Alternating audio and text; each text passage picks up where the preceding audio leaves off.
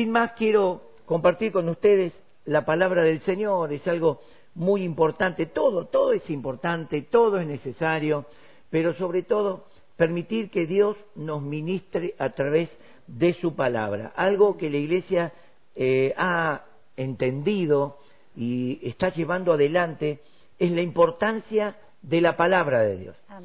Oír la palabra de Dios, atesorarla, masticarla, es decir, hacer el trabajo de la vaca, ¿verdad? De masticar lo que se llama meditar en la palabra para poder accionarla después. No es cuestión de tomar un texto bíblico y salir corriendo, porque muchas veces tenemos que ser dirigidos por el Espíritu Santo en lo que tenemos que hacer. Yo me acuerdo en el capítulo 16 del libro de los Hechos, pastora, donde sucede algo que eh, el Espíritu Santo prohíbe a Paulo y al grupo que con él eh, iban de predicar la palabra en tal lugar, en un lugar específico. Búsquelo después en la Biblia, en su casa. Y ellos no, no pudieron hablar porque el Espíritu les prohibió hablar en ese lugar. Siguieron su camino, fueron a otra ciudad y el Espíritu Santo les dijo que en esa ciudad se detuvieran, que no hablaran, que esperaran en Dios. Y uno diría, el Espíritu Santo va a detener la palabra, el Espíritu Santo va a poner no obstáculo. Había un propósito. Muchas veces Dios quiere ver si somos capaces de obedecer hasta en lo que nos parece algo loco, porque ¿cómo no? Esto debe, no debe ser de Dios que nos detenga el Espíritu Santo. Paulo entendió que había algo de Dios. Se quedaron allí, estuvieron orando y Dios le muestra en visión a Paulo de noche un varón macedonio orando y diciéndole, Paulo pasa por Macedonia y ayúdanos. Es decir, bendice. Y inmediatamente Paulo dice, comprendimos, el escritor Lucas, ¿verdad? Dice, comprendimos todos que el Espíritu Santo nos estaba direccionando, así que ah. inmediatamente emprendimos el viaje y desde ese momento cuando ellos son direccionados, Dios comienza a abrir puertas y abrir puertas y allí en Macedonia se abre una puerta tremenda de bendición. Así que hermanos, muchas veces nosotros decimos, esto no es de Dios, esto es, y qué bueno que es tomar la palabra de Dios, meditarla, reflexionar y accionarla dirigidos por el Espíritu Santo. Yo quiero hablar en esta en este día quiero hablar acerca de el denuedo, denuedo para hablar, mm. ¿verdad? La importancia que la Biblia pone y que vemos en los discípulos, en los apóstoles, acerca de esta actitud, es una actitud, denuedo. Y leemos en Efesios capítulo 6, verso 18 al 20, la palabra de Dios, Efesios capítulo 6, verso 18 al 20, comienza diciendo, orando en todo tiempo, con, toda oración y súplica en el Espíritu, y velando en ello con toda perseverancia y súplica por todos los santos, dice Paulo. Y en el verso 19 dice, y por mí, fíjense en la importancia, a fin de que al abrir mi boca me sea dada palabra para dar a conocer con denuedo, ahora vamos a mirar esto, el misterio del Evangelio de Cristo, es decir, de nuevo una actitud, tener una actitud me sea dado de nuevo para hablar la palabra, por el cual soy embajador en cadenas, que con denuedo, vuelve a repetir en el versículo 20, que con denuedo hable de él como debo hablar. ¿Qué les parece si tenemos una palabra de oración para que la palabra de Dios pueda fluir? Padre, te damos gracias y en el nombre de Jesús pedimos que esta palabra que tú vas a estar ministrándonos pueda abrirnos el entendimiento, pueda darnos la directiva, pueda enfocarnos verdaderamente en el propósito. Señor, y que al recibirla podamos poner por obra el consejo que tú nos vas a dar. Y a través de ello podamos ver ese denuedo, podamos ver lo que tú vas a estar soltando sobre nuestras vidas y se puedan aclarar muchas cosas. Oramos y te damos gracias en el nombre de Jesús. Amén. Amén. Muy bien, hermanos. Entonces vean que aquí, aquí el apóstol Pablo está diciendo algo. Oren por mí, dice. No hay persona en la tierra que no necesite oración. No hay apóstol, no hay pastor, no hay líder. El que dice, hermano Soren, yo estoy bien, ese ya eh, entró en alguna vanidad. Algo le picó y el tipo se está inflando, ¿verdad? Por infección, porque cuando algo te pica te, te llena de infección. Y la vanidad y el orgullo Mm. es algo que hizo caer a tantos. Estoy dando a través del seminario en Puerta de Paz, estoy hablando en el Antiguo Testamento y comenzamos con el libro de Samuel, seguimos mejor con el libro de Samuel, primera y segunda Samuel, y estamos entrando en Reyes. Y ahí en Reyes podemos ver cómo Dios levanta a un hombre llamado Salomón. Un joven hijo de David, un joven tímido, un joven, digamos, tierno. Y cuando Dios se le presenta a este joven, dice, Dios, yo lo único que te pido, porque Dios se le presentó y dijo, ¿qué, qué? pídeme lo que quieras que te lo daré, pídeme lo que Ah. quieras. Y él tenía un montón de opciones. Y él dijo, ¿qué te puedo pedir? Me pusiste delante de un pueblo tan grande, tan numeroso, y yo no sé cómo actuar. Yo te pido que me des sabiduría. Miren qué importante. Sabiduría para sacar a este pueblo y para introducirlo, para llevarlo en tus principios. Sabiduría para dirigir este pueblo. Y le agradó a Dios. Qué lindo. Qué bueno cuando nuestra oración le agrada a Dios. Amén. Bueno, Santiago dice que muchas veces pedimos y no recibimos, Oh, mi amado. porque pedimos mal. Mal. Pedimos para nosotros, para nosotros, porque yo quiero, quiero el auto, quiero la casa, Sí. quiero, quiero, quiero.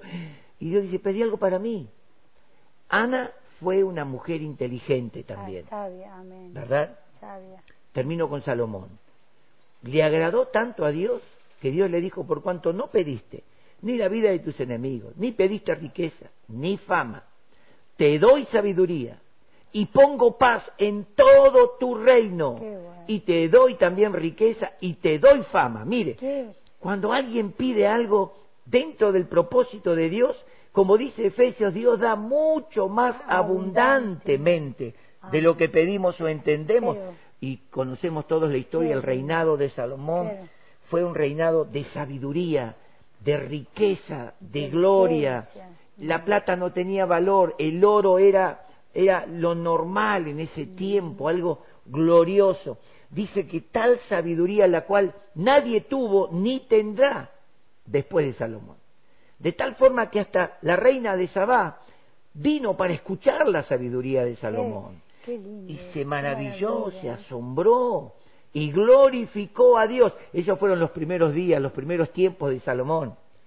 Después nos decepciona un poco. Bueno, pero el tema es así. Ana también. Ana en un sentido, ella cuando se sintió tan desilusionada, fue y cayó delante de la presencia de Dios allí en, en- en el templo y Elí, el sacerdote, estaba mirando así y la vio la mujer moviendo los labios y dijo, esta mujer llena de vino, borracha. Qué. Y le dijo, mujer, digiere tu vino y, y vete. Y ella dice, no, no estoy, tom- ni tomé, no tomé nada.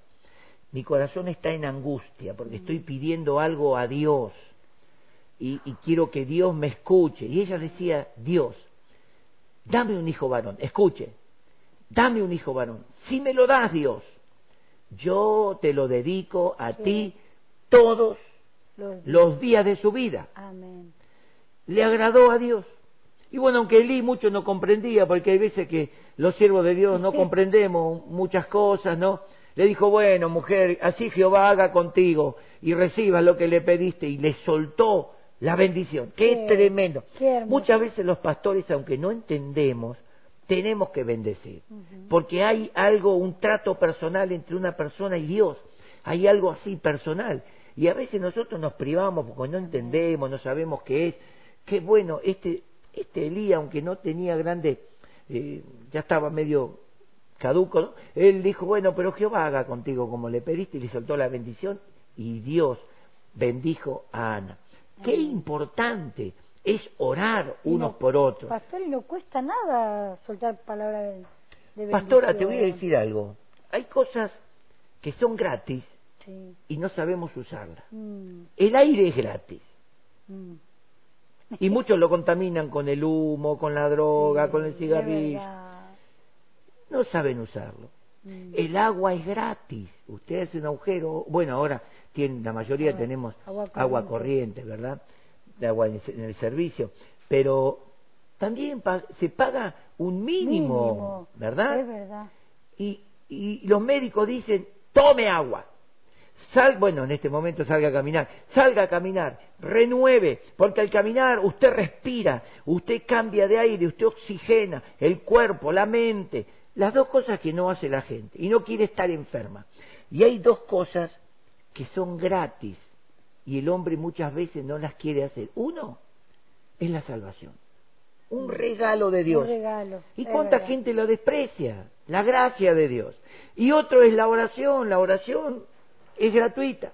Usted puede orar las 24, 24 horas del día, nadie le puede poner un impuesto, Mm. nadie le puede Y, impedir. pastor, y no hace falta estar de rodillas, sino que No. dónde estás, dónde te moves, Entonces, en el hay, hay actitudes donde nosotros como cristianos tenemos que aprovecharlas.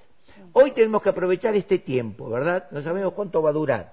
Este tiempo de aislamiento, ¿verdad? Dentro de toda la mentira tenemos que obedecer porque son leyes. Bueno, ¿qué le vamos a hacer?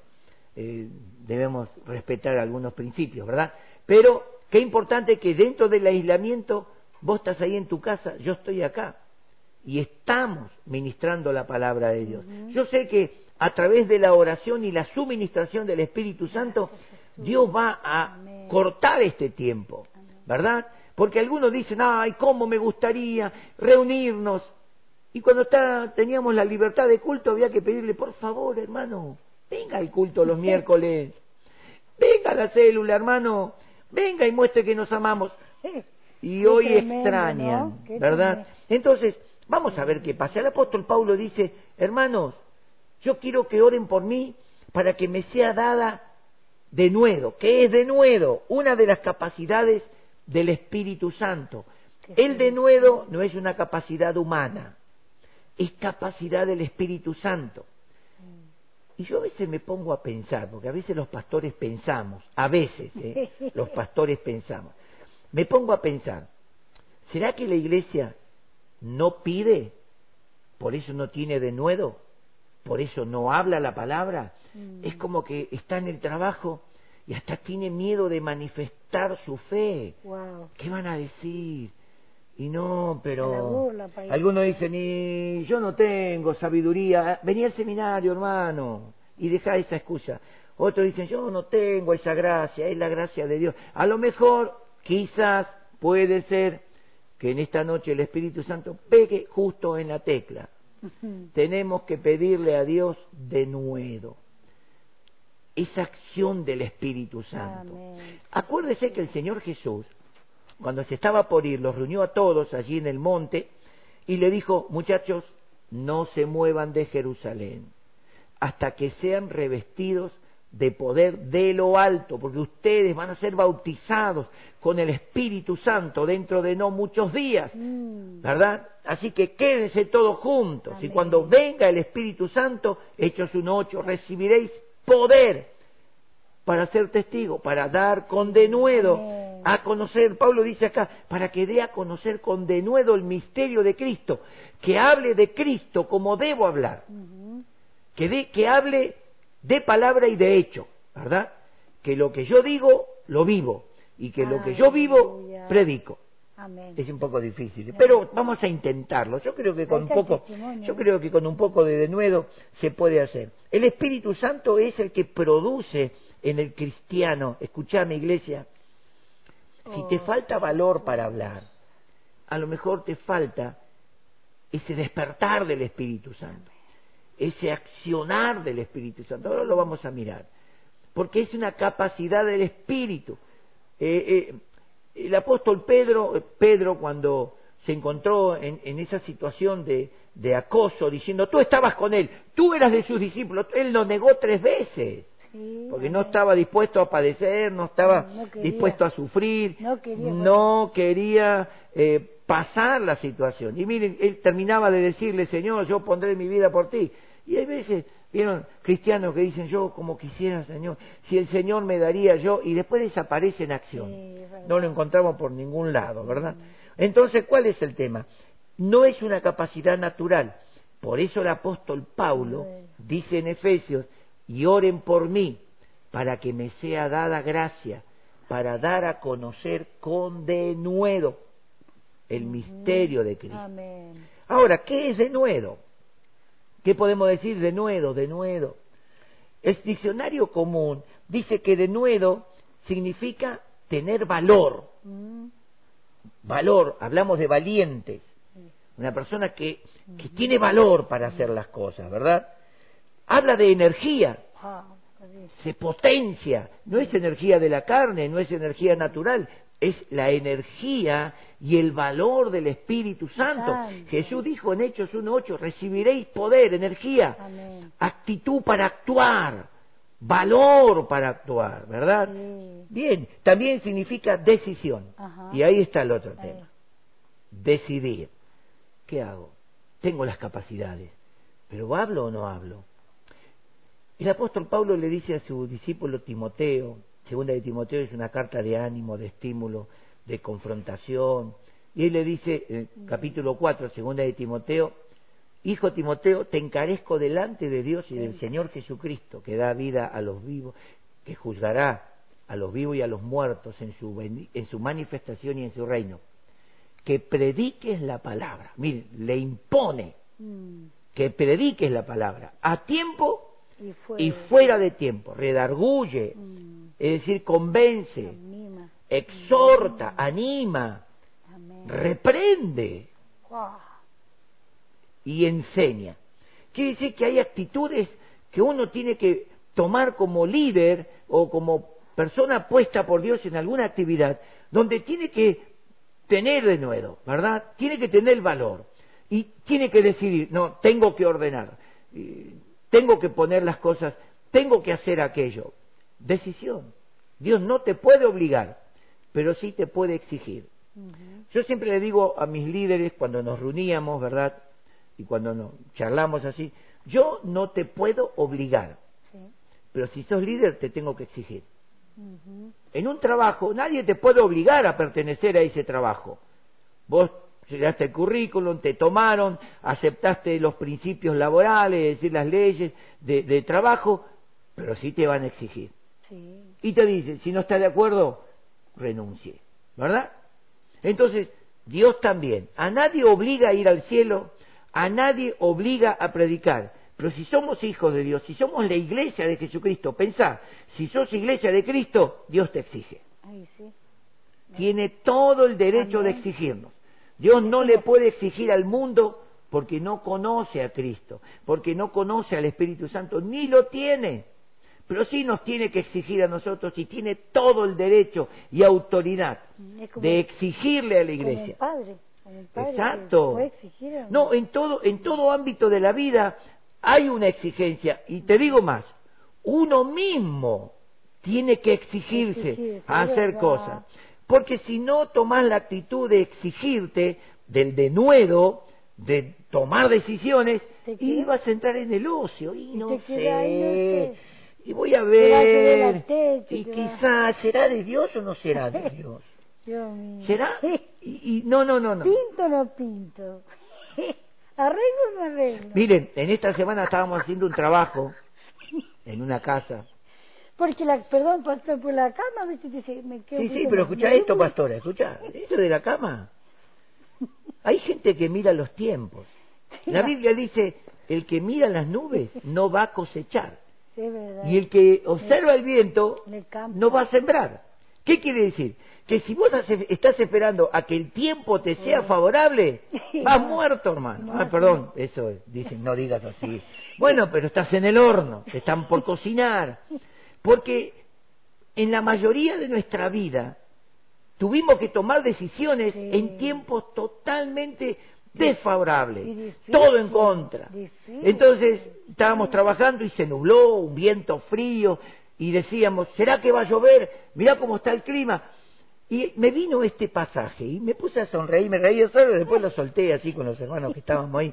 Y digo, la Biblia dice, el que mira las nubes Es no va a verdad. cosechar, porque dice, no, no salimos al campo, no vamos a levantar la cosecha porque se larga la lluvia. eh, Y, y- y el que mira los vientos nunca va a salir Ay, a sembrar, porque va a haber vientos de un lado, del otro, vientos contrarios, Sí. ¿verdad? Y el, el sembrador y el segador tienen que tener decisión. Total. Tenemos que levantar la cosecha. Sí. Hay un pasaje en el Antiguo Testamento que dice, el, el trigo creció y maduró y se echó a perder, porque no hubo quien Qué lo coseche. tremendo eso. Y cuando Jesús estaba enfrente de Samaria, después de hablar con la samaritana, vienen los discípulos y le dicen, Señor, come, come, Señor, porque fueron a comprar comida. Él dice, yo tengo otra comida que ustedes no conocen. Mi comida es hacer la voluntad de mi Padre. Mm. Miren los campos, están blancos. Y dice, no, Señor, faltan tres meses para la siega. Ustedes dicen, ¿ve? Ustedes, ellos miraban campo material, natural, físico. Mm. Cristo miraba lo que el Espíritu Santo estaba haciendo a través de la samaritana. Ustedes dicen que los campos están verdes, que falta tres meses. Yo les digo, ya es tiempo de cosechar. Ya viene la semilla. Hay que levantar la semilla. Y yo los mando a cosechar algo que ustedes no sembraron. Es tremendo. Hermanos, Argentina ha sido evangelizada desde el año 74, 75, que se está predicando Gilla Ávila, después viene. Anacondia, viene María. Dina Santa María, tantos hombres preciosos de Dios y mujeres que esparcieron la semilla. Hoy tenemos que levantar la cosecha. Usted va a decir, está muy difícil, de nuevo. Ánimo, tomar ánimo. Lo único que nos falta, hermano, tomar decisiones, tomar Tomar coraje. ánimo. De nuevo también en el, en el sentido de la etimología de la palabra común es coraje, viejo. Mm. Tomá coraje, dale. Porque si vamos a estar decidiendo, y bueno, qué sé yo, ¿qué va a decir el presidente? Importa un cuerno lo que diga el presidente. O, o- o- o somos ministros enviados por el presidente. Y te digo algo, hermano, más por informaciones que estoy recibiendo. Preparémonos para cosas fuertes. Y yo creo que este mensaje viene a relación.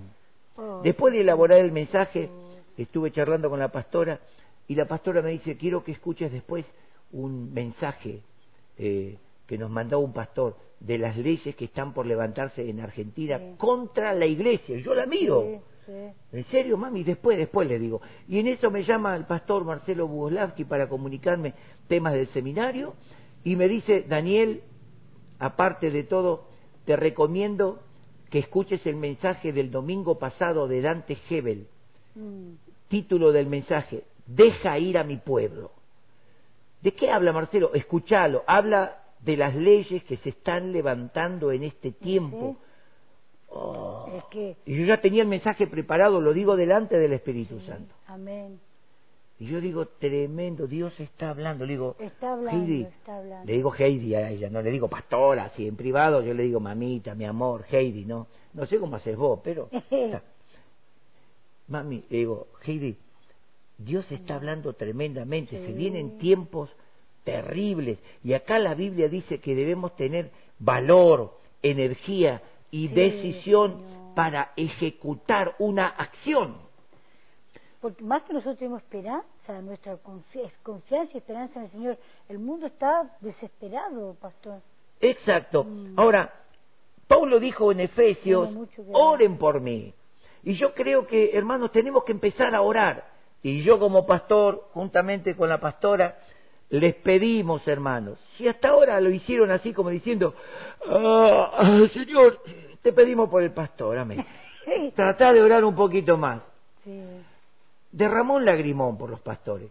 Porque realmente, hermanos, nosotros somos la cara visible. sí. Es real, ¿verdad? No tengo ningún temor, no- ustedes vieron que yo hablo con mucho miedo, mucho temor, Sí. mucho recaudo. No, hermano, el que tiene la verdad no tiene miedo de Amén. manifestarla ni de hablarla, porque la verdad permanece para la eternidad. Amén. Y Dios siempre se va a glorificar en la verdad Amén. y no en las trampas, en los engaños y menos en la cobardía, hermanos. Entonces, les pido, hermanos, que estén orando por nosotros, como pastores, Sí, que encomienden nuestras vidas a Dios. Como dice el apóstol Pablo, oren por mí. Sí. Él no dice para que Dios me bendiga, que pueda tener un carro con cuatro caballos, no, como alguno dice, quiero una cuatro por cuatro, Señor bendice. Oren por mí para que me sea dada gracia, de nuevo, Sí, valor, Amén. para que cuando vaya a predicar hable de Cristo Sí, como debo hablar. Amén. Hoy hay mucha lisonja. ¿Qué son lisonjas? Acarician las espaldas, el lomo de la iglesia, diciendo, usted va a bendecir, sos rico, sos próspero. Soy el tipo, lo que menos hace es orar y, tener temor de Dios. Vamos a hablar la verdad, hermanos. Dios bendice y Él es el que bendice. Y yo te puedo dar toda la bendición, pero si vos no estás en el propósito, si no estás alineado en los principios de Dios, no te va a bendecir nada Dios. Mm.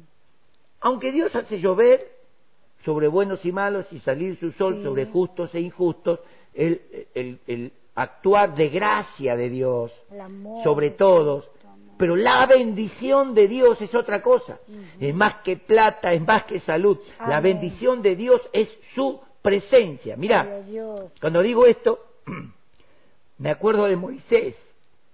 Dios le dijo a Moisés después que el pueblo de Dios, cuando Moisés se fue a hablar con Dios y Dios le da las tablas de la ley, Moisés baja y encuentra al pueblo adorando un becerro, en orgías y en montón de fiestas paganas al desnudo le agarró tal bronca. Ahí Moisés casi pierde la santidad. No, no perdió la santidad porque fue una bronca santa. Lo que hizo malo fue romper las tablas, como diciendo, ustedes no merecen esta palabra de Dios, ¿ves?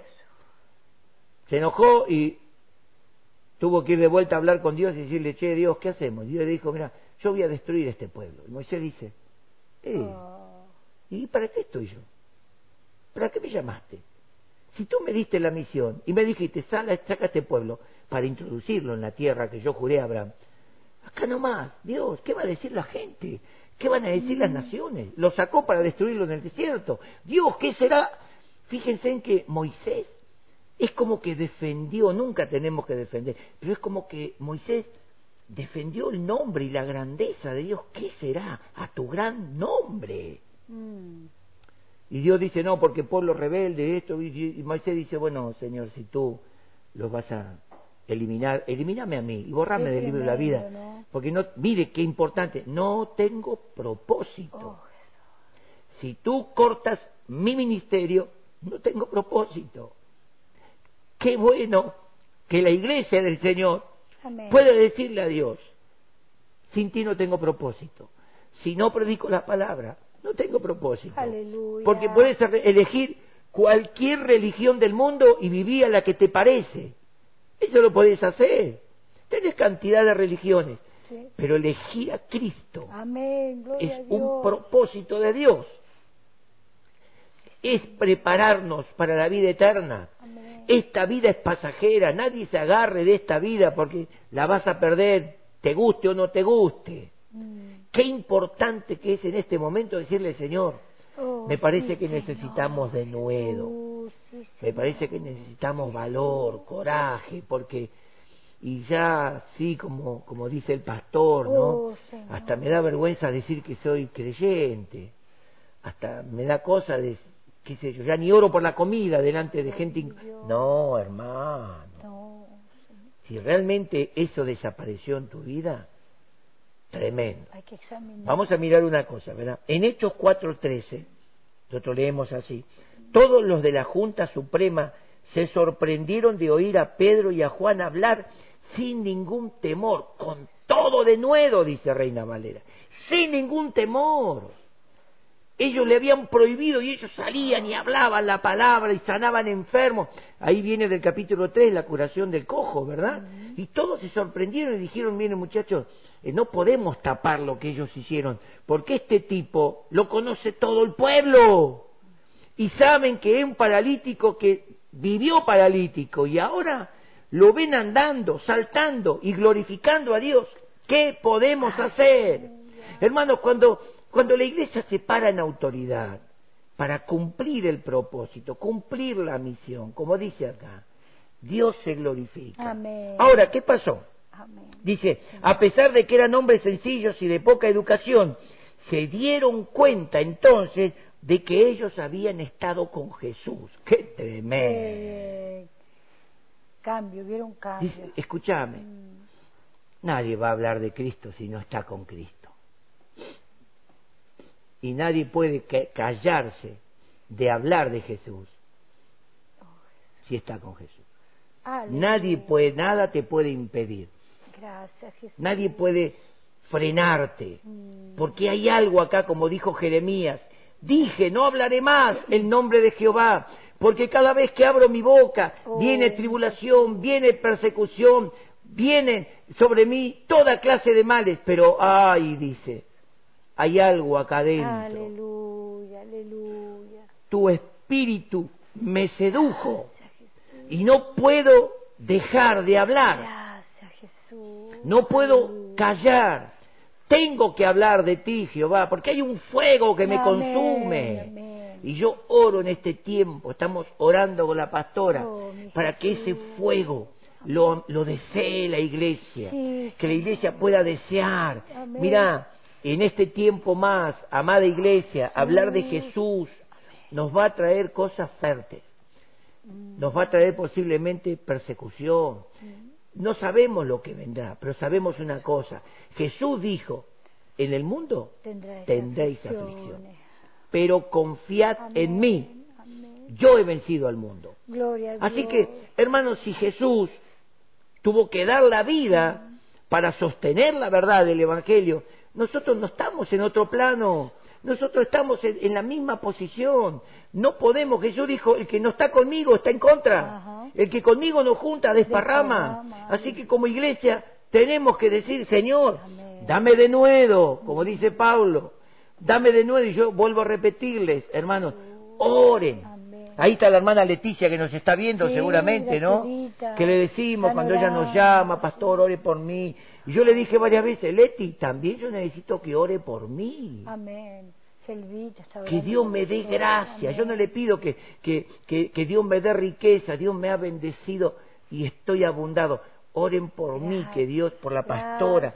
Oren por el programa. Oren por los líderes. Para que Dios nos dé de nuevo valor. Sí, Porque va a llegar un momento en que nuestra fuerza y que nuestro coraje humano Oh, bah, va a ser muy confrontado. Miren lo que dice más adelante, versículo, capítulo 4, versículo 29 al 31.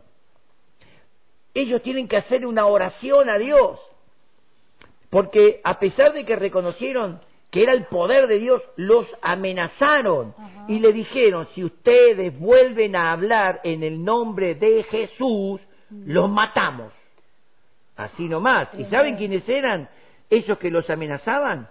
Eran todos los que se reunieron con Pilato y le dijeron, che, danos carta, danos permiso, queremos crucificarlo. Qué Quiere decir que Ah. tenían poder político. Escuchá, iglesia, tenían poder político. No va a venir un tarado a prohibirte a predicar. Va a venir uno con poder político.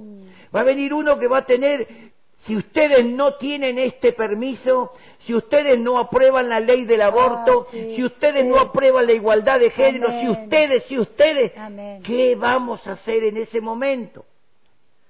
Oh, Señor. Y bueno, ya está, así es la voluntad de Dios, No. tiramos todo por la borda. No es la voluntad de Dios. No. ellos fueron amenazados de muerte. Y fueron amenazados por los mismos que mataron a Jesús, Qué aunque estaba en el propósito. Pero me imagino, habrán pensado, ¿será el propósito de Dios que me maten? Porque después empieza, no, la cabecita comienza a darnos vueltas. Che, y si Dios quiere que se termine mi ministerio, no, no, Dios, si Dios quiere que se termine tu ministerio, que se termine mi ministerio, gloria a Dios, a Él sea la gloria, pero no bajes un cambio. Aleluya. Y si te diste cuenta que bajaste o pusiste el freno de mano, saca el freno de mano y pedile a Dios que te encienda, que te dé de nuevo. Después de la amenaza dice que ellos volvieron a donde estaba la iglesia reunida. Y comenzaron a orar y dijeron, ahora Dios nuestro, mira cómo nos han amenazado, Oh, ayúdanos y danos de nuevo a no tener miedo de hablar de ti. Amén. Dice, ante nadie, ayúdanos a sanar a los enfermos y a hacer milagros y señales maravillosas. Miren lo que sucede cuando la iglesia se reúne y dice, queremos predicar la palabra a Dios. Danos fuerza, porque vamos a tener que pedir en un momento, Señor, dame fuerza, dame coraje. Ay, Señor, dame decisiones. Pero tú extiende tu mano. Ellos dijeron, mientras que tú extiendes tu mano, para que en el nombre de tu Santo Hijo Jesús se hagan señales y maravillas y milagros. Tremendo, hermano. Sí, amén. Y dice la palabra de Dios cuando, verso 31, cuando terminaron de orar, Te- tembló el lugar donde estaban todos reunidos y todos quedaron llenos Amén. del Espíritu Santo. A partir de ese momento hablaron con denuedo la palabra del Señor. Sin. Hablaron sin, Sin miedo, temor, dice acá, sin amén. temor, acerca de Jesús. Hermanos, estamos, estamos hablando de un Pedro, un Juan, Jacobo, Esteban, gente ungida por Dios, pero que en un momento fue tan fuerte la amenaza que parece que se caían, que se debilitaban, como diciendo, ¿qué hacemos?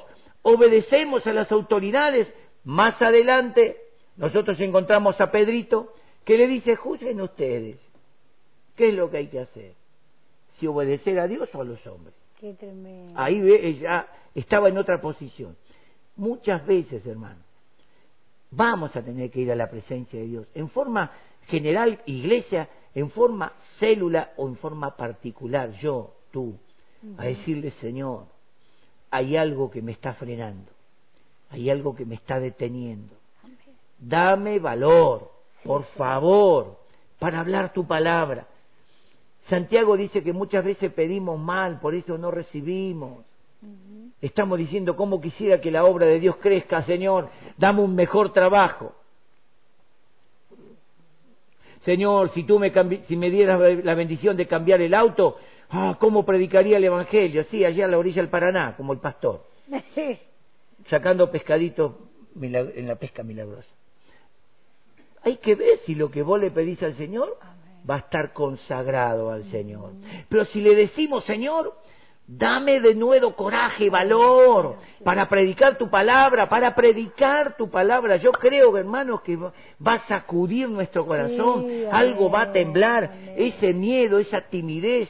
Esa vergüenza va a ser consumida por el poder de Dios. Dice que el lugar tembló, que tiemble nuestro corazón, tiemble nuestra carne y seamos llenos de su Amén. presencia para salir y hablar con valor. Sí, Señor, ¿Qué importa? amén. Pase lo que pase, yo voy a predicar a Gracias, Cristo, Jesús, fuera de toda amenaza. Amén, sí, Señor. Cuando terminaron de orar, tembló el lugar donde estaban reunidos. Me encanta esta expresión. Y todos, todos los que estaban allí. En este momento no nos podemos reunir, pero qué lindo que nos podamos poner de acuerdo y reunirnos en el espíritu, en sus casas, nosotros acá. Y todos decir, ¿qué les parece, hermanos, si todos los días a las 10 de la noche apagamos la tele, no vemos la novela en serie, y a las 10 de la noche tomamos un tiempo en oración. Mm, 15 minutos, media hora, sí, una Todos de hora, acuerdo. pero ponernos todos en oración a las 10 de la noche Oh, sí, Jesús. para decir, Señor, te pedimos de nuevo. Señor, dicen ustedes, pedimos por los pastores, por los líderes, Sí, por las personas que están en autoridad, Oh, dales de nuevo, dales valor. Que no se crean toda esta mentira, esta amenaza que viene, es una amenaza a nivel mundial. Fíjense en cómo el anticristo quiere trabajar las mentes. Hoy hablando con unos jóvenes, yo le dije, a esto se le llama terrorismo, terrorismo psicológico. Crear el terror, crear el pánico, el espanto. La gente no quiere salir a las calles. Escuchen, nos pueden llegar a poner un barbijo, podríamos decir, pero no nos pueden tapar la boca. Podemos hablar a través de los barbijos, ¿verdad? Pero como tenemos el barbijo y bueno, ya nadie me ve, total, nadie me va a reconocer. Algunos tienen barbijo así. Y encima se pone anteojo y gorra y dice, ya está, puedo vivir la que quiero, nadie me reconoce que soy cristiano. Qué. No, hermano. Que te pongan un barbijo para salir afuera, ¿verdad? Más que nada por la conciencia de los otros. Sí, amén. En unos días pasados fuimos a trabajar a la, ahí al terreno de Marquito y bueno, y fui a comprar ahí una despensita de campo y bueno, me puse el bozal, digo yo, para no morder a nadie, ¿no? Y cuando entro, nadie tenía bozal, eran todos perros mansos. Y yo, barbijo, perdón, ¿verdad? Porque algunos parece un bozal, ya no muerde ni el diablo. Eh, y entro y le digo, perdón, eh, ¿no usan barbijo? Se miraron y dijeron, no lo necesitamos. Ah, bueno, yo tampoco, me lo saqué. No hay problema, no, no hay problema. Qué Ay, qué tremendo, Y algunos dicen, qué inconsciente, hacelo por mí. Perdóname, yo no estoy enfermo para contagiarte. Pero fíjense si no es un- una era de terror. Y lo que se viene, hermano. Las amenazas que se vienen. Y no solamente sobre la iglesia, sobre la sociedad también. La sociedad en este tiempo va a buscar a Dios Amén. y es el tiempo Amén. donde van a Sí, buscar a Dios. Señor, Ahora, hermanos, quiero que vayan, vayan conmigo a Hechos capítulo 19, versículos 6 al 12. Algo importante que provoca el denuedo. Cuando estamos bajo el denuedo de Dios, se provoca algo, ¿verdad? Esto, en este capítulo, se habla acerca del apóstol Pablo que estaba allí eh, esperando eh, a, a los discípulos y se encuentra a los discípulos de él, ¿verdad? Timoteo, que vengan, y se encuentra con doce discípulos del ministerio de Juan el Bautista, o sea, de- del antiguo pacto. Entonces, cuando los ve, les pregunta, ¿recibieron el Espíritu Santo cuando creyeron? Y ellos dicen, ¿qué? ¿Qué qué? El Espíritu Santo, no, ni escuchamos hablar. Hay gente en la iglesia que todavía no se enteró que necesita el Espíritu Santo. ¿Será pastor? No, soy pastor, soy pastor. Sí, te digo, hay gente que ni, ni siquiera se enteró que necesita el Espíritu Santo. Por eso dice el diablo cochino me arrastró. El diablo, el diablo, el diablo es un pobre infeliz. No puede arrastrar a una persona llena del Espíritu. A menos que le dé lugar.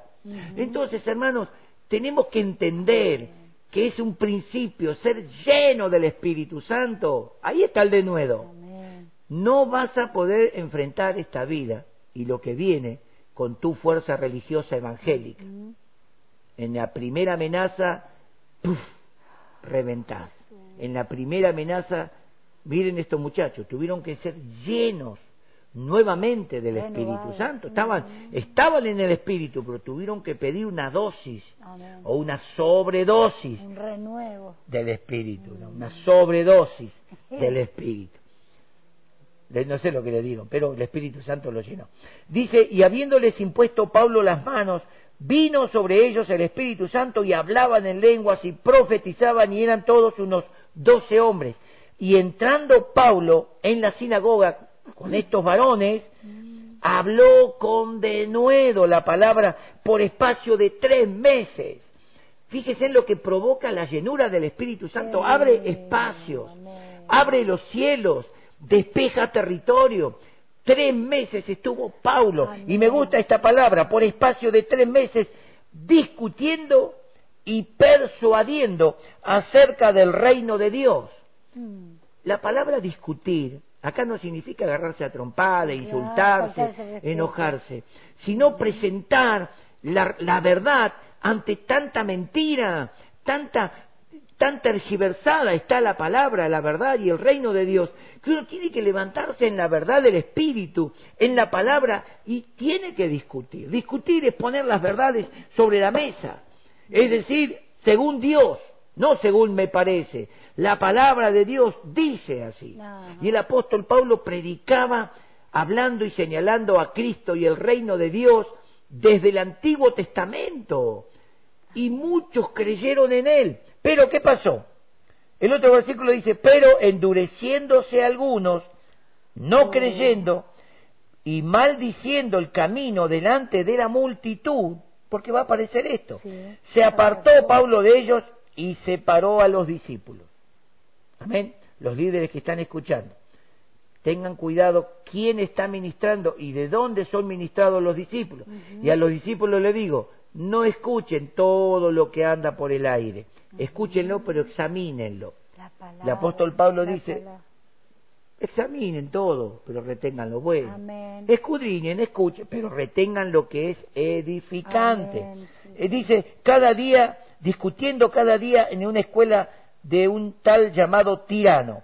Así continuó por espacio de dos años. De manera que todos, esto no sé si es una hipérbole o realmente es algo que sucedió, todos los que habitaban en Asia, tanto judíos como griegos, oyeron la palabra del Señor Jesús y hacía Dios milagros extraordinarios por mano de Paulo, de tal manera que aún se llevaban a los enfermos los paños o delantales de su cuerpo y las enfermedades se iban de ellos y los espíritus malos salían. Qué importante, hermanos, en este tiempo como iglesia, reconocer. Miren, reconocer no es malo. Mm. Decirle, Señor, realmente yo no digo que soy un cobarde, ni que me da vergüenza, pero hasta el barbijo me prohíbe hablar de ti. Algo tapó tu espíritu, mm. no tu boca. Algo te frenó. Quizás tenés miedo de perder alguna posición en la sociedad. Quizás tenés miedo de ser ridiculizado. Tenés vergüenza de que empieces a ser el pastorcito, ¿verdad? Yo siempre cuento la historia de, mi vida, ¿verdad? Cuando yo entré a trabajar en la fábrica de pistones, el primer día, al mediodía, comenzó una confrontación. Simplemente lo único que hice fue cerrar mis ojos y dar gracias por los alimentos. Se creó un vacío, nadie habló nada, se quedaron todos mirándome. Y cuando termino, uno me dice así atrevido, bastante argel, que después terminó aceptando a Cristo. Pero al principio dice, ¿qué hiciste? ¿Por qué hiciste eso? Le di gracias a Dios por los alimentos. Uy, empezó a despotricar. yo no, no laburo, no como, que papá, papá, papá. No. Si Dios no te da la gracia y la salud, vos ni siquiera estarías acá. Estarías en un hospital. Eh, me estás maldiciendo. No, no. Estarías en un hospital o estarías paralítico o estarías muerto. Por eso hay que darle gracias a Dios por todo. Y ahí saltó un católico, miren qué importante, un católico tiene, tiene razón. Eh, ¿Usted quién es? ¿Usted es evangelio? Sí, soy evangelio, le dije. Y otro dice, evangélico, también, le digo. Pero más hijo de Dios, le digo. Eh, y tiene razón, dijo él, porque hay que darle gracias a Dios y a la Virgen, dijo, ¿no? Él agregó un poquito. Hay que darle gracias a Dios y a la Virgen por todo, porque lo que dice es verdad, todos eh, dependemos de Dios. Y ahí se abrió una puerta para predicar. Durante muchos meses, todos los mediodías, se cruzaban de las otras mesas y después en el tiempo encontré un discípulo secreto de Jesús. Hacía como seis años que trabajaba y nadie sabía que era cristiano. Después cuando se enfermó un tal Marcelino, él vino y me dijo, mira, viste Marcelino, que es muy un hombre creyente, era católico, tenía tapada el cabezal de la rectificadora, tapado de, estampita, de mm. todos los santos, de toda clase de vírgenes. Pero fue un hombre que siempre respetó la palabra y, cubrió, como diciendo la palabra, diciendo, eh, tiene razón, eh, el muchacho tiene razón. Bueno, enfermó, quedó internado. Y viene este discípulo secreto y me dice, mira, yo también soy cristiano así en el oído, como que nadie se entere. miedo, como miedo. Ah, sí, sí, pero ¿viste? yo no voy a decir nada delante de esto, ¿viste cómo te tratan a vos? Pero no te van a matar, le digo. Sí, no, pero para evitar dolor de... Ah, te quería decir que Marcelino está muy grave. Y dijo si vos te animarías a orar por él. Qué bueno. Importante. Y yo le dije, preguntarle si puedo ir a verlo. Sí, te, te acompaño. Listo, al otro día salimos y fuimos al hospital y lo vi ahí a Marcelino. Tenía una mesita en un rincón llena de vanidades, de todos los estilos y colores, cintas de curanderismo, de todo. Y entré y le dije, ¿qué tal Marcelino? ¿Cómo andás, amigazo? Lo saludé y me dice, sí, yo sé lo que me va a decir, que si me muero me voy al infierno. Amén. Por eso le dije. Nadie de ese hizo nada por vos.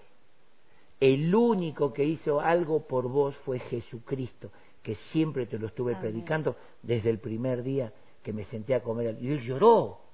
¿Y qué, puedo hacer? Yo fui inculcado, dice, desde muy joven.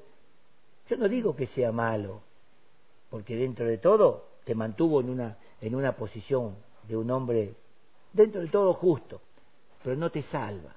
Tenés que aceptar a Cristo. Y hasta te puedo decir que Él te puede sanar. ¿En serio? me dijo. ¿Y qué tengo que hacer? Lo guié en una oración y nos fuimos. A los dos días viene el discípulo secreto, que ya estaba manifestándose, porque fue y le dijo, fuimos a orar por Marcelino, fuimos. Se paró en mis hombros. Fuimos a orar por Marcelino y Dios lo sanó. Ya lo sacaron. Ahora está en una sala común y lo van a mandar a la casa. Y vino y me dijo, oh, y ahí a los 15 días Marcelino volvió y yo lo veía con una espátula arrancando estampitas. Qué va, qué y voy y le digo, pará Marcelino, ¿qué estás haciendo? Estás violando tu fe. No, me dice, eh, lo que usted me dijo es verdad. Y ahora estoy yendo a una iglesia chiquitita que siempre me invitaron, que había al lado de casa, mire qué importante. Mm. De nuevo para hablar la palabra. Amén, sí, Señor. Hay tanta gente que cree en Dios, pero nadie le predica. Como dice eh, en Romanos capítulo 10, ¿cómo creerán si nadie les predica? ¿Cómo creerán si no escuchan? ¿Cómo van a glorificar e invocar el nombre de Cristo si estamos... Yo creo, iglesia, que este es un tiempo donde nadie nos puede tapar la boca, a menos de ponernos un barbijo, como dije, pero nadie debe taparte la boca, nadie puede frenarte, la iglesia no puede ser frenada. El apóstol Pablo le dice a los filipenses, él habla y le dice, yo padezco prisiones a modo de malhechor, pero la palabra de Dios no está presa. Entonces, qué importante, iglesia, que quizás, quizás en este momento tenemos que reconocernos y decir, Dios, me distraje. Mm. Pensé que con diez minutos de oración era suficiente. Pensé que con oh. ir al culto o mirar el programa por internet era suficiente, con escuchar a un predicador. No, hermano, eso es muy lindo. Yo te bendigo y te animo que lo sigas haciendo. Pero qué bueno que puedas ir a tu privado, como siempre me escucharon decir, a tu privado con Dios. Y puedas decirle, Señor, dame de nuevo, devolveme el coraje. Yo me acuerdo cuando recién me convertí, le prediqué a toda mi familia, se enojaron en principio, ¿qué te crees? Que somos pecadores. Eh, dice mi mamá, vos sos único santulón, me dijo. Dije, no, no soy santulón, le digo, ¿no? Santurrón. Pero, mami, yo conocí a Cristo. Y bueno, mi hermano se enojó, bueno, ahora, ahora qué va a pasar, ahora que... Y, y el ambiente de casa se convulsionó, porque el diablo va a crear eso. Sí. Pero a los tres meses, mi hermana recibe un milagro, mi hermana melliza, que me está escuchando, y ella comienza a venir al culto, Mari comienza a venir al culto, mi mamá se acercó y en el tiempo toda la familia vinieron a Cristo, de nuevo. No perdamos ese vigor, no perdamos ese valor. Quizás hasta dejaste de hablarle a tus hijos de Cristo, como diciendo, bueno, ya hace tanto que ando tan mal, ¿qué les voy a decirle? Y si es necesario, ir y pedirle perdón a tus hijos y decirle, chicos, reúnanse acá alrededor mío, como sacerdote, decirle, chicos, les pido perdón, hijos, esposa, les pido perdón, porque yo bajé los brazos. Oh, ¿Y qué les parece si a partir de mañana, mañana vamos a tener el culto de oración, el altar de oración desde las 21 horas?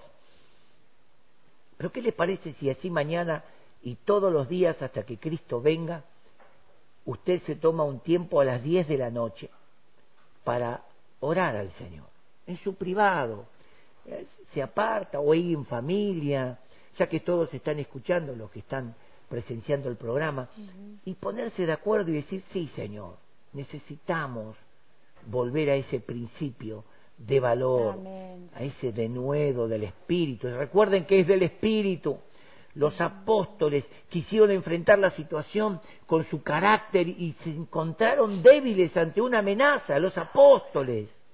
Y tuvieron que ir con la iglesia a la oración y a decirle, Dios, danos coraje, Dios, por favor, danos valor para seguir hablando la palabra. Y cuánto más nosotros en este tiempo, un tiempo tan light de la iglesia, donde algunos que, nani, no, vamos otro día al culto total. Mm. Quiero decirte un secreto que nadie se entere. Cristo viene. Lo light se queda. Lo flojito, lo tibio, lo indiferente se queda. Dice que Él viene a buscar a los que le esperan. aman y esperan su venida. Sí. Si no estás esperando la venida de Cristo, necesitas de nuevo, hermano. Puf, porque ni vos te vas a salvar. Si no lo esperás, perdiste de vista el objetivo. Porque el objetivo de Dios, y termino con esto, no es que seas un evangelástico, que seas un tipo que va al culto, bueno, que bueno, yo diezmo, yo ofrendo, todo está bien, canto un corito, y a veces me acuerdo de Dios, está bien eso, pero el fin es que vos des a conocer a Cristo, que manif miren lo que dice el apóstol, a fin que al abrir mi boca me sea dada gracia para dar a conocer con valor, fuerza, de nuevo el misterio del Evangelio de Cristo, el misterio del reino de Dios. Sí, Señor. Hay mucha gente que no conoce, es un misterio. No. ¿Por qué murió Cristo? ¿Murió para ser un héroe de la fe? No. Cuando, perdón, ya termino en serio, en serio, ya termino. Me encerré la Biblia, ya no leo más. Cuando Jesús se encuentra con Nicodemo, Nicodemo le dice, sabemos que vienes de Dios como maestro. Ah, Jesús dijo, Nicodemo, estás ciego, tenés que nacer de nuevo para ver el reino de Dios. El reino de Dios es Cristo. Amén. Y tenés que nacer del agua y del espíritu para entrar al reino de Dios. Y Nicodemo empieza con la confusión humana, ¿cómo puedo nacer? ¿Cómo puedo entrar en el vientre de mamá? ¿Cómo se hace esto? ¿Qué es esto del viento? Se puso loco Nicodemo en un momento. Y Jesús le dijo, Nicodemo, escucha, así como Moisés levantó la serpiente del desierto, así es necesario que el Hijo del Hombre, a quien vos decís que soy maestro, que el Hijo del Hombre sea levantado, para que todo aquel que en él cree no se pierda, mas tenga vida eterna. Amén. Dice, porque de tal manera envió Dios al mundo a su Hijo, para que todo aquel que en él cree, ahí está el gran versículo, Juan 3:16, ese pasaje Oh, fuera de contexto. Qué importante que nosotros podamos entender que el propósito de Dios es que Cristo viva en nosotros y demos a conocer a Cristo. Que el propósito de Dios es que la verdad del Evangelio pueda fluir y que tengamos de nuevo valor. ¿Qué te parece, hermanos, si oramos en este momento una única oración? Porque ya el milagro va a suceder. Acordate que cuando recibieron de nuevo, Dios comenzó a hacer milagro, porque los discípulos dijeron, mientras que tú extiendes tu mano, para que en el nombre de tu Santo Hijo Jesús se hagan todas estas cosas. Y en este momento pidamos de nuevo, y el milagro que necesitas va a suceder, la sanidad Amén. y Sí, todo lo que Señor. Dios Amén. está dispuesto a hacer sobre tu vida. Gracias. Pero vamos a orar en una forma particular, pidiéndole a Dios Gracias, valor, pidiéndole a Dios coraje, Sí, Señor. dirección para hablar la palabra. Toma la mano de tu familia como yo tomo Oh, sí, la mano de la pastora. Padre, te damos gracias En el nombre de Jesús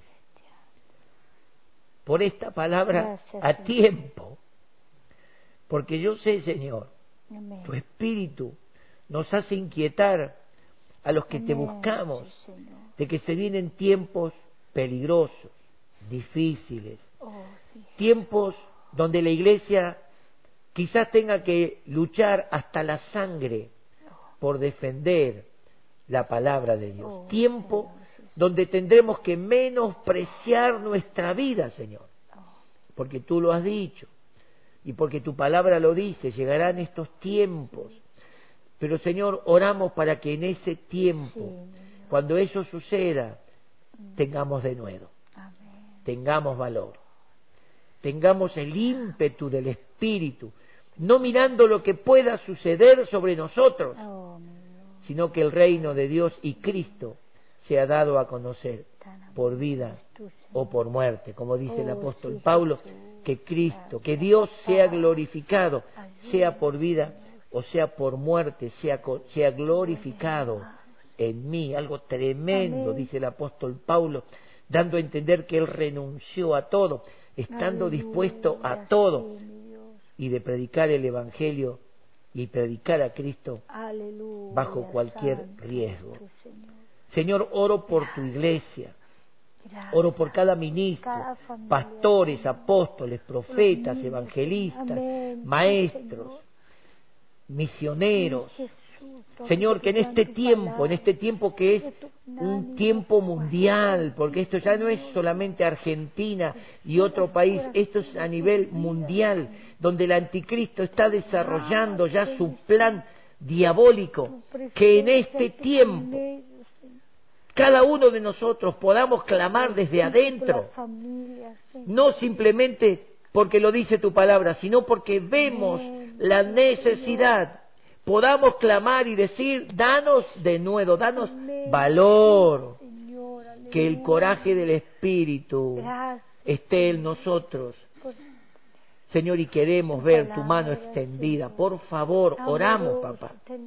Oramos que tu misericordia pase por alto y Oh, perdones Señor tiempos de ignorancia, tiempos de flojera, tiempos de debilidad, tiempos de timidez o de vergüenza, y que en este tiempo podamos realmente consagrarnos, sea por vida o por muerte, consagrarnos, estar dispuestos a pagar el precio que merece nuestro Señor Jesucristo por lo que hizo por nosotros. Padre, yo bendigo el ministerio Gracias, poder y Jesús. conocimiento de Dios en Amén, todo lugar.